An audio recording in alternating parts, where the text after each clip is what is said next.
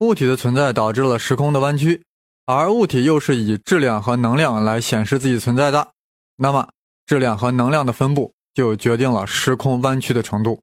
这样两者之间呀，就可以建立一个等式关系。哎，这听起来挺抽象，其实道理很简单。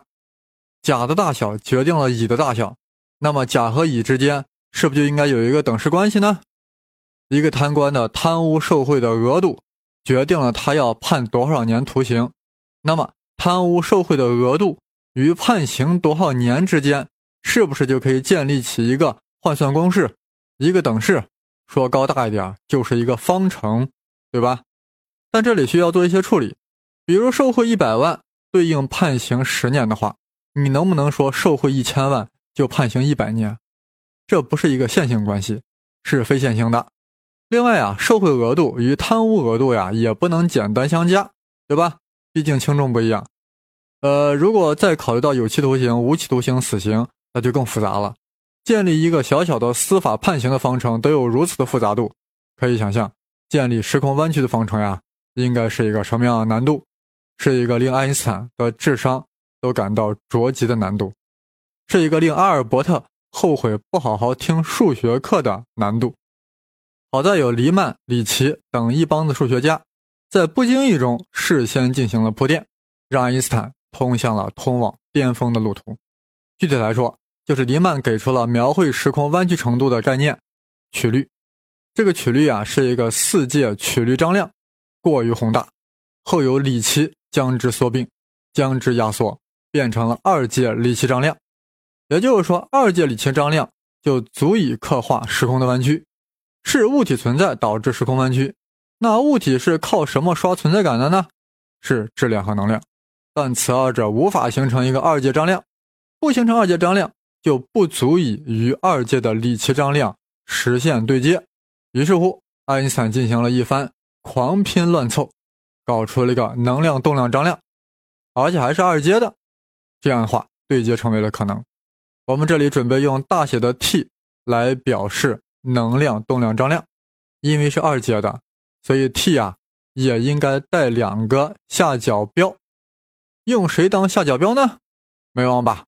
广相一出，缪妞其上，所以就是 T 缪妞啊，T 缪妞表达能量动量张量。现在我们可以说。物质的分布构成了能量动量张量 T 缪妞，而 T 缪妞又导致了时空弯曲。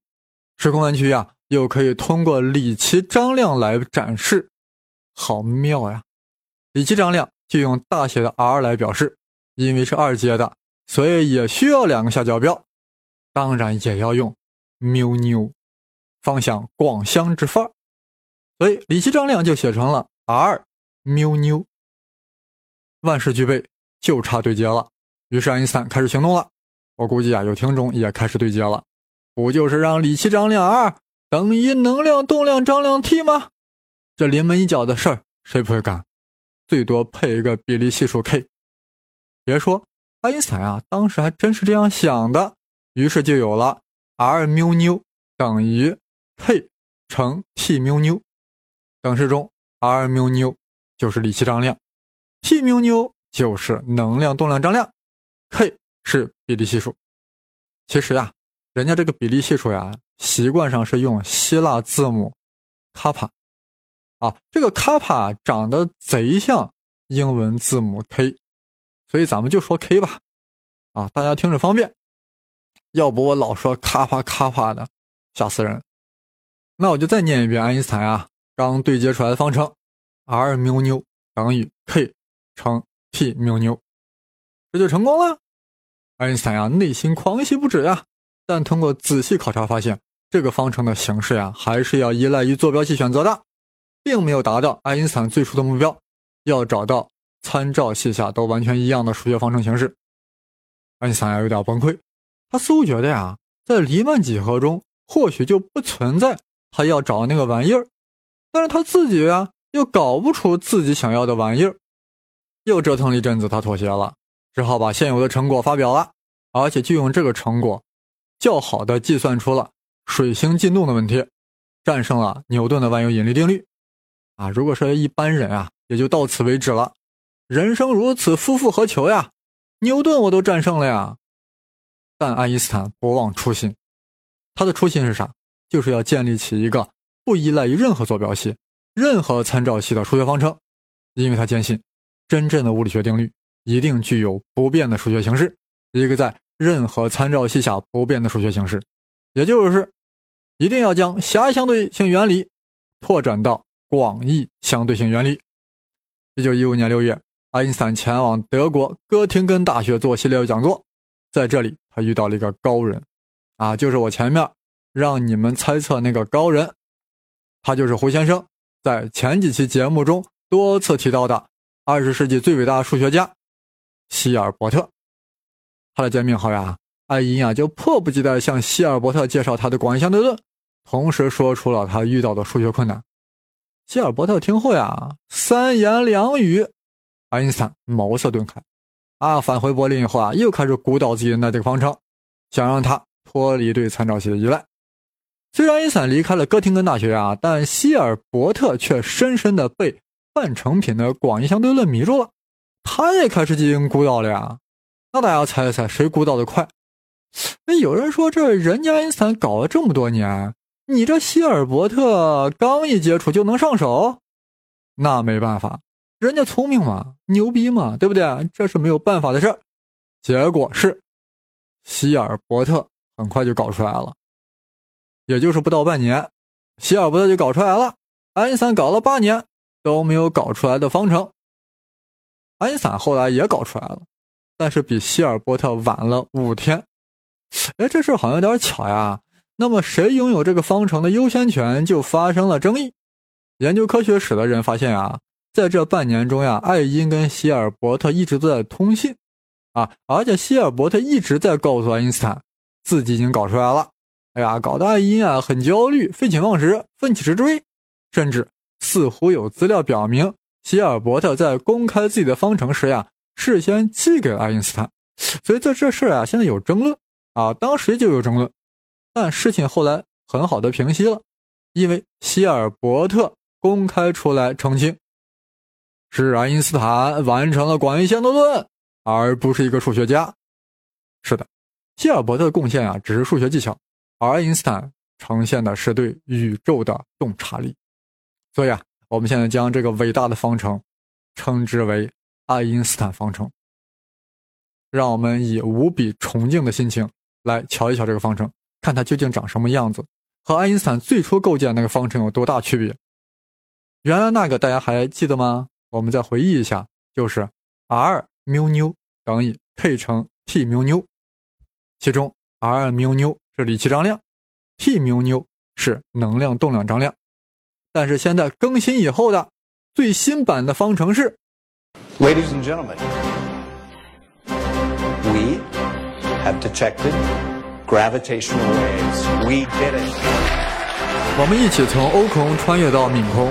又从冥空进入黎曼空间，经历了罗伦兹变换、矢量张量、度规曲率，我们终于登顶了，登上了广义相对论的最高峰——爱因斯坦方程，传说中的引力场方程。好，胡先生现在正式宣布，爱因斯坦引力场方程式 r 缪纽减去二分之一乘 g 缪纽，再乘以 r，等于。k 乘 t 缪纽，呃，听出来了吧？其实就是在原来方程的左侧呀，增加了一项，让 r 缪纽呀要再减去二分之一乘 g 缪纽，再乘 r。G 缪纽是啥？大家不会忘吧？g 缪纽就是度规张量呀，对不对？就是那个二阶度规张量嘛。那么，那么 g 缪纽乘以的那个 r 是啥？有人能猜出来，它肯定跟曲率有关系啊？为啥叫 r 呢？那它下角标咋没有呢？它就 r，它没有下角标。大家应该还记得，李奇张量 r 缪纽是从四阶的曲率张量缩并而来的。如果李奇张量 r 缪纽再缩并一下，就成 r 了。那这个 r 为啥不带角标呢？因为它就是个标量，不就一个分量嘛。那它，那它要啥角标呢？是的，r 正是。曲率标量，左侧方程增加了这么一项，应该不是特别突兀，因为里奇张量本来就是由度规张量 g 缪纽及其导数所构成的，现在再减去 g 缪纽乘以 r 的一半，也都是自家人，增增减减，肉呀都是烂在自己的锅里了。那有人肯定要问，那减去这一项，那咋了嘛？原来的形式不更简洁、更优美吗？干嘛非要去减它这一项呢？搞得希尔伯特都出手了。谁要是这样问呀，你就是忘了爱因斯坦刚才的困局了。原本的方程的确是简洁，但仍然要依赖于参照系的选择，没有达到爱因斯坦广义相对性原理要求。现在啊，一旦减去这一项，这个方程就永恒了。脱离了对参照系的依赖，也就是说，它在任何参照系下都有同样的数学形式。让我们再来欣赏一下爱因斯坦方程：r 缪纽减去二分之一乘以 g 缪纽乘以 r 等于 k 乘 t 缪纽。让我们如何来赞叹这个方程呢？我觉得什么牛叉啊、牛逼啊这些词汇显得非常的苍白啊，因为这个方程里还蕴含了牛顿。嗯，怎么蕴含的？方程里那个系数 k 呀，啊，当然严格来说是卡帕，是吧？卡帕就是叫爱因斯坦常数。这个爱因斯坦常数等于啥？等于八派 g 除以 c 的平方。这个 g 呀，就是牛顿引力常数，就是万有引力公式中的那个 g。哇塞，爱因斯坦方程中呀，蕴含了牛顿引力常数，也就是说，爱因斯坦蕴含了牛顿。事实上呀。在弱场情况下，也就是说，在引力场特别弱情况下，爱因斯坦方程就会退化成为万有引力公式。啊，真的好神奇呀！爱因斯坦方程呀，经常习惯上称之为引力场方程，但实际上在方程中并没有表达引力场的物理量，只有显示曲率的度规张量和里奇张量，还有能量动量张量。所以我觉得呀，应该叫曲率方程更加准确。因为它是在表达时空曲率与物质分布状态的方程，之所以还叫引力场方程，那是因为引力这个概念啊太有魔性了。尽管爱因已经用弯曲时空取代了它，但这还是令我们挥之不去。更何况，弯曲空间就是其中的物质所导致的。所以说呀，那个度规呀、里奇张量呀这些抽象的数学概念，都与我们心中的引力。息息相关，所以一般啊还是叫做引力场方程，或者叫爱因斯坦引力场方程，或者叫爱因斯坦方程。让我怎么赞美你，爱因斯坦引力场方程？胡先生理屈词穷，还是听听希尔伯特的博士生、量子力学的奠基人之一波恩的评价。波恩是这样评价爱因斯坦方程的。人类思考自然的最伟大壮举，哲学思辨、物理哲学和数学技巧最令人惊艳的结合。让我静默三秒钟，来表达对此方程的仰慕之情。有人肯定说呀，胡先生你夸张了吧？不就是个方程吗？No，它是十个方程。这 r 缪纽是带下角标的缪纽。所以这很多方程啊，是一个二阶的非线性的偏微分方程组，宇宙万物的规律啊，都蕴含在这个方程组之中了。但大家必须要注意，方程中只是蕴含着万物的规律，但并没有呈现出来，需要将方程解出来，才能看到其中到底有什么灵童仙子，有哪些妖魔鬼怪。但求通解是不可能的，只能求特解。啊，求特殊情况的解。关于微分方程无法求出通解的问题啊，胡先生在《三体》那期节目中有详细介绍，这里不重复了。听过黑洞那期节目的朋友或许还记得，我当时是这样说的：宇宙的规律啊，似乎都蕴含在了爱因斯坦方程之中了。后来的人每从中求得一个特解，都是解开一个令人震撼的宇宙密码。这个震撼度呀。往往令爱因斯坦本人都无法接受。其中最有名的是施瓦西从引力场方程中求出了黑洞，这让爱因斯坦很尴尬，因为爱因一贯反对黑洞的存在。但史瓦西很高兴呀，因为他将以史瓦西黑洞而名垂青史。在史瓦西激励下，其他科学家继续求解爱引力场方程，陆陆续续得出了五种黑洞，直接把爱因斯坦给搞疯了呀！这能怪谁？你爱因一旦引入弯曲时空的概念，黑洞就会必然出现。大家想想，如果某个时空点极度弯曲，那么在这个点附近区域的物体是不是都要被弯进来，甚至连光都跑不出去？黑洞最标准的定义就是时空曲率大到。光都无法从其世界逃脱的天天体，其实呀，什么黑洞、白洞、虫洞、奇点等等，都是由曲率所形成的一种特殊类型而已。此番我们不谈这些，那谈谁？引力波呀，这是我们这一回的主题呀。新闻上啊，老说爱因斯坦预言引力波，他咋预言的？就是通过求解自己的引场方程的。我们刚才说了，这是一个包含了十个方程的偏微分方程组。而且是非线性的，不可能求通解，只能在特殊情况下求解。爱因斯坦本来知道自己数学不行呀，于是玩了一个小把戏，将之线性化。啊，有人说啥叫把它线性化了？这个我们没法直接讲，太数学了。但是我可以用一个中学的例子打一个比方。我们在中学都学过单摆，对吧？它的运动方程呀是非线性的，但是因为里面有一个 sin 西塔这个项。但如果单摆的摆动的幅度特别小，也就是说这个西塔角度特别小的话，那么 sin 西塔就近似等于西塔了。一旦在运动方程中，我们把 sin 西塔替换成西塔，方程就线性化了，那就好处理了。而且这个单摆运动也就成简谐运动了。但一定要注意，这一切的前提是这个单摆的幅度一定要特别小。好，我们切换到引力场方程，它本来是非线性的。如果我们假设这个引力场很弱，换成爱因的话，就是如果这个时空弯曲的程度很低，那我们就可以把这个方程呀近似的线性化，这就叫弱场近似。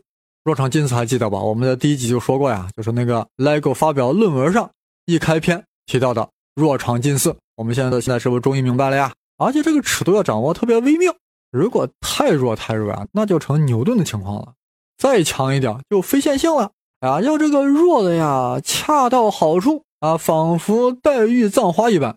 好了，一旦进行这样的处理，爱因斯坦方程呀，不但线性化了，而且直接就变成波动方程了。那解出来的解当然就是波喽。也就是说，解的数学式子里呀，是由正弦 sin 和余弦 cos 所组构成的。那这个波当然就是曲率波啦。但是我们一般，还是把它叫成了引力波。这就是所谓的爱因斯坦预言了引力波。而且还算出了引力波是以光速来传播的，这么大的事儿就这样说了，是不是有点太粗糙、太轻浮了呢？那就再描述一下这个引力波的样子。这是一个四级引力波，啥意思？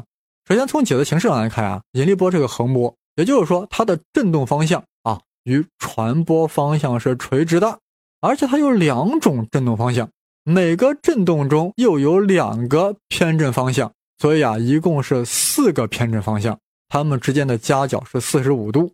哎呀，这个大家脑海中呀，能否呈现出这样一个图景？就是说，在 x、y 的平面上呀，一个空间曲率在四个方向上来回收缩，同时又将这个收缩呀沿着 x 轴呀向前传播啊，这就叫四级辐射的引力波。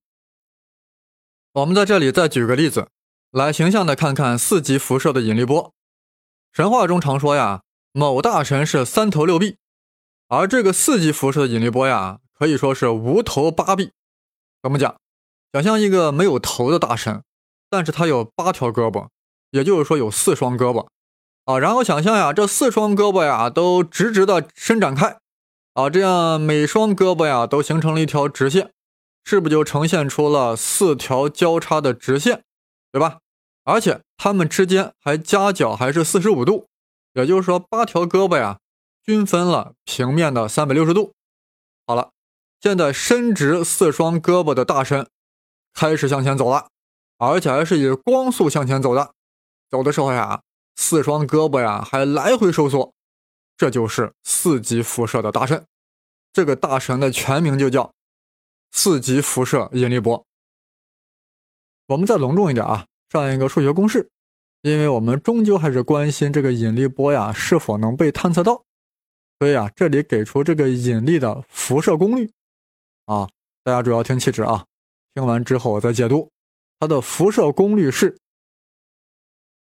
四十五乘 c 的五次方分之卡帕，再乘以 d 对时间的三阶导数。啊，这里必须要解释一下啊，卡帕就是那个爱因斯坦引力常数，d 呀是系统的质量四级距，这个就不追究了。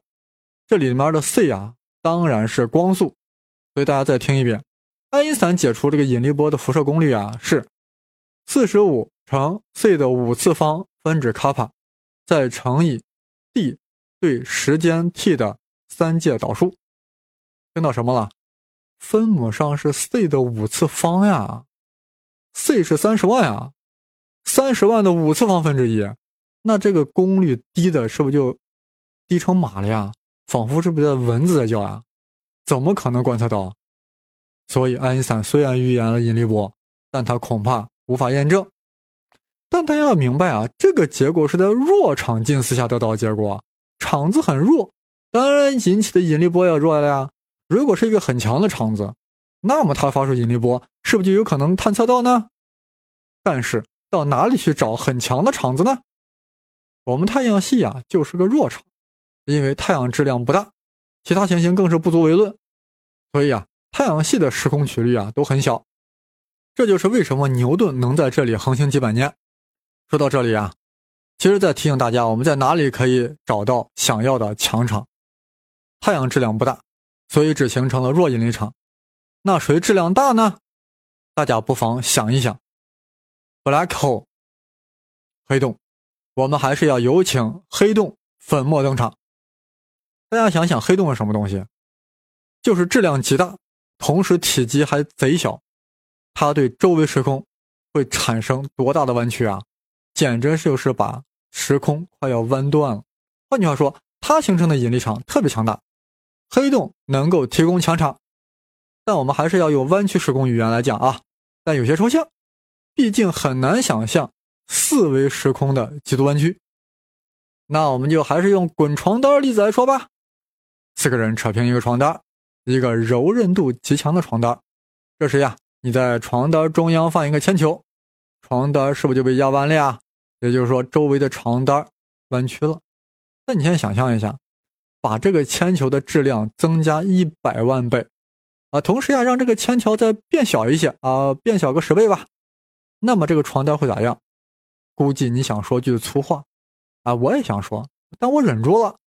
那这个超高密度铅球还不得把这个床单压破了呀？那不就掉下去了吗？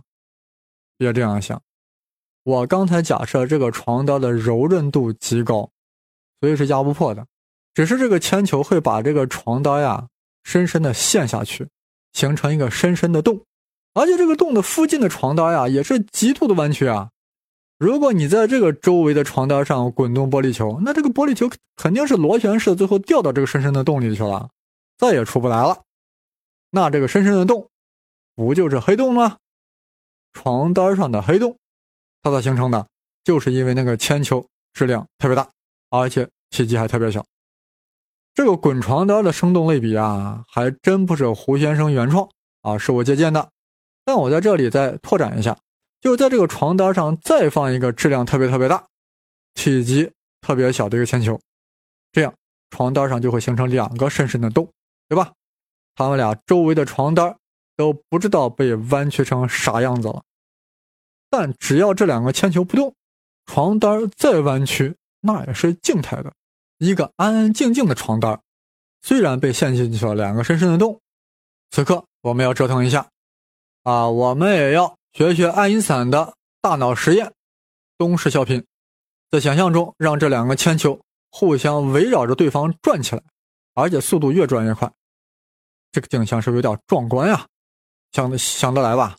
分别陷入到两个深深的床单之洞的两个铅球，还互相围绕对方转，高速旋转，这床单哪能受得了？能，因为我们用的是极度柔韧的床单。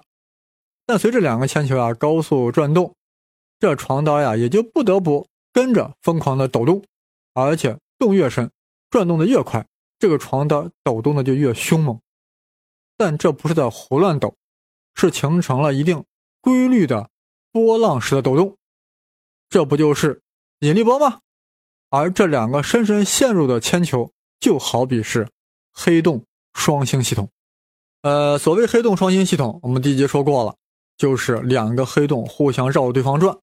有了滚床单的经验啊，我们可以想象，每个黑洞在嵌入的表面形成了两个深坑，也就是极大的时空曲率。当黑洞互相绕对方转的时候呀，两个转动坑产生了极大变化的曲率波，以光速向外传播。这两个黑洞的场子呀，就是我们现在能想到的最强引力场，或者说具有最大的曲率。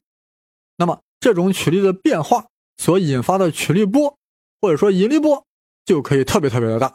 这样呢，我们地上人类就有观测到可能性了。此番 LIGO 观测到的就是双黑洞合并所传来的引力波。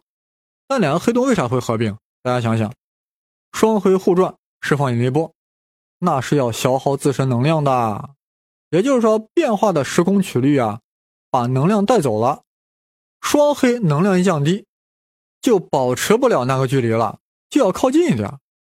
或者这样理解更容易，就是向外传播的引力波呀，会对黑洞产生反冲力。就像开炮的时候，是不是有会后坐力啊？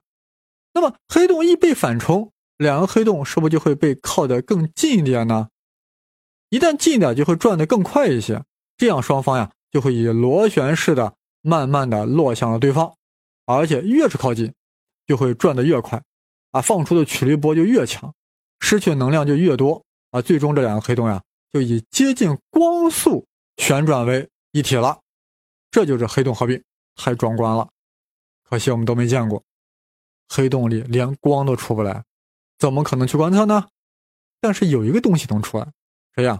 曲率波、引力波，啊，这个引力波的强度还特别大，尤其是在双黑合并的那瞬间，超级大，这就为人类检测到引力波提供了可能。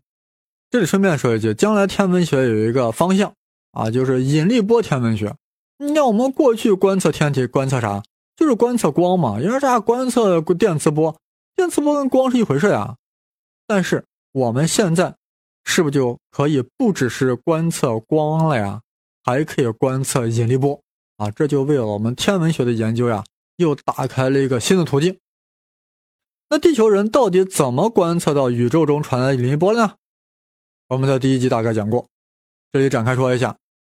刚才我们一直在说呀，引力波实际上是曲率波，是时空弯曲程度不断变化的传传播。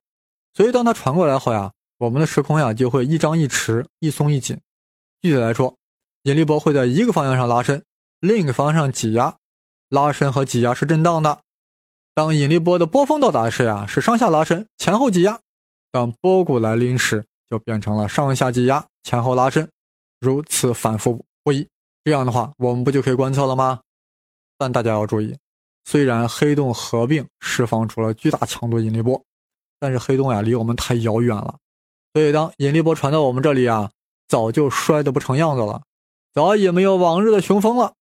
是所谓强弩之末不能穿鲁缟也。具体来说，两个黑洞合并所产生的引力波，对地球物体所产生的变形，只有物体大小的十的二十一次方分之一，小到这种程度，真让人有点绝望。而且已经到了双黑洞合并的级别了，那还怎么测？沧海横流，方显英雄本色。曲波虽小，偏有韦伯要测。一九五九年，约瑟夫·韦伯手提一根长两米的铝铝棒，要用它测量遥远宇宙传来的引力波。韦伯提着两米的铝棒子，要去测量曲率波，这太有画面感了。我脑海中浮现的不是堂吉诃德，而是在当阳桥前。喝退百万曹兵的张翼德，韦伯是这样想的呀：一旦引力波袭来，就会挤压和拉伸铝棒子两端，然后呀，这里面还用了很多共振的原理啊，很复杂，不深究了。十年后，一九六九年六月，韦伯向全世界庄严宣布：“我发现了引力波。”但是因为其观测呀不具有可重复性，所以没有得到承认。但韦伯作为观测引力波的先驱，获得了世人的尊敬。大家没有承认韦伯的观测，还有一个啥原因呢？觉得他那个铝棒子呀，没有灵敏到去感受如此微弱引力波。所以啊，很多人开始尝试制作更好的、更长的铝棒子，或者银棒子、呃金箍棒之类的，反正就是各种棒子。六十年代时啊，有两个苏联人用俄语说：“不要用棒子啦，那是不行的，要用干涉仪。”再后来啊，美国人外斯呀设计出了干涉仪探测器，从此棒子时代结束，激光干涉仪探测引力波的时代到来了。此番，LEGO 测到引力波，正是用了这种激光干涉仪。啊，这个在第一集已经说过了。现在我们要解答这样一个困惑啊，其实这也是我最早的困惑，就是 LEGO 检测到了一个信号是不假，但你凭啥说这是一个引力波带来的扰动？为何不是其他噪声引起的？比如说某国爆炸了一个小型核武器，是不是也可以带带来这种扰动？尤其令我感到困惑的是啊，LEGO 还绘声绘色的说：“哎呀，这个引力波呀是两个黑洞合并而产生的。”在那一刻呀，啊，我简直就觉得呀，LEGO 是一帮骗子。尤其是那个发言人，还面露自得之色，一时分不清是翩翩风采，还是骗子风采。胡先生呢，质疑精神特别强大，对任何观点或结论，不在乎你是何方神圣，哪方权威，就是要看你的论证。啊，当时为何要觉得 LEGO 是骗子呀？理由是这样的：LEGO 宣称他发现引力波，而且是两个黑洞合并形成的引力波。当时真的觉得很扯淡。首先啊，我们人类就没有直接观测到任何黑洞，因为它连光都出不来，你凭啥去观测？但有人说我们观测到黑洞发出引力波了呀。问题是引力波我们之前也没有观测到呀。我们用两个之前都没有观测到的东西。都是从爱因斯坦方程中解出来的东西，竟然要互相证明对方的客观存在性，这在逻辑上是允许的吗？但转念一想呀，LEGO 绝非普通机构，而且他这么一宣布呀，好像业内认可的人也不少。既然如此，必然有其道理，值得去瞧一瞧。于是呀，我就翻阅了他们发表那个论文。事情呀，原来是这样的：LEGO 及其他机构科学家。早就在理论上构建了双黑洞合并的数学模型，然后对它俩高速环绕、最终合并的过程呀进行了计算机模拟，并计算出所发出的引力波的波形。这个波形啊有其自身的特点。换句话说，如果 LEGO 一旦从宇宙中获得一个信号，而且这个信号呀与它计算机算出来的波形几乎一致，它翻过来就会说这个信号就引力波。而且是两个黑洞合并所产生引力波。哎，不晓得大家理解这个逻辑了没有？我再打个比方吧，比如说我们在现实世界中呀，没有见过饕餮这种怪兽，也没有见过谁能一次把两吨苹果一次吃完，对吧？就这两个我们都没见过。我再说一遍啊，我们在现实生活中呀，没有见过饕餮这种怪兽，也没有见过谁啊。能一次把两吨苹果都吃完，但我们通过神话发现，饕餮可以一次性的吃完两吨苹果，而且连苹果核都会吃进去，但会留下苹果瓣。于是呀，我们把两吨苹果呀放在旷野里来观测饕餮的出现，结果有一天呀，我们发现两吨苹果都没了，就只剩下了一堆苹果瓣。于是我们庄严宣布，我们观测到了饕餮，证明了饕餮的存在，就这个逻辑。为啥？这个逻辑是啥，因为两吨苹果为啥没了？那肯定是饕餮吃了呀，因为只有饕餮才能一次性的吃完两吨苹果呀，而且核也没了，还留着瓣，这都是饕餮特点啊。哎，有道理啊，这个推理是合理的，但是有 bug，有个什么 bug 呢？万一麒麟也可以吃两吨苹果咋办？发现饕餮的结论是不是就会有可能出问题啊？所以啊，LEGO 发现引力波是否正确，取决于计算机模拟出来那个信号呀，是不是具有极大的特殊性，特殊到非黑洞合并而不能产生的这种波形的程度。当然了，，LEGO 的科学家是还是有信心的。再说了，科学上的事呀，就是有点带点懵，哪有百分之百的事儿？科学呀，不在于其正确性，而在于可以证伪。更何况呀，这个发现的确很重大，LEGO 必须要尽快公布，抢先发表，这关系到很多世俗的事儿。科学是不食人间烟火的，但科学家还是需要鼓励的，对吧？胡先生在此向 LEGO 表示祝贺，祝贺他们在人类探测引力波历史上做出了里程碑式的贡献。但胡先生还有一个期待，小小的期待，希望 LEGO 将来啊能够如此这般的加以验证，那引力波的存在就更加铁定无疑了。是的，我像孩子一般，也有一个。期待。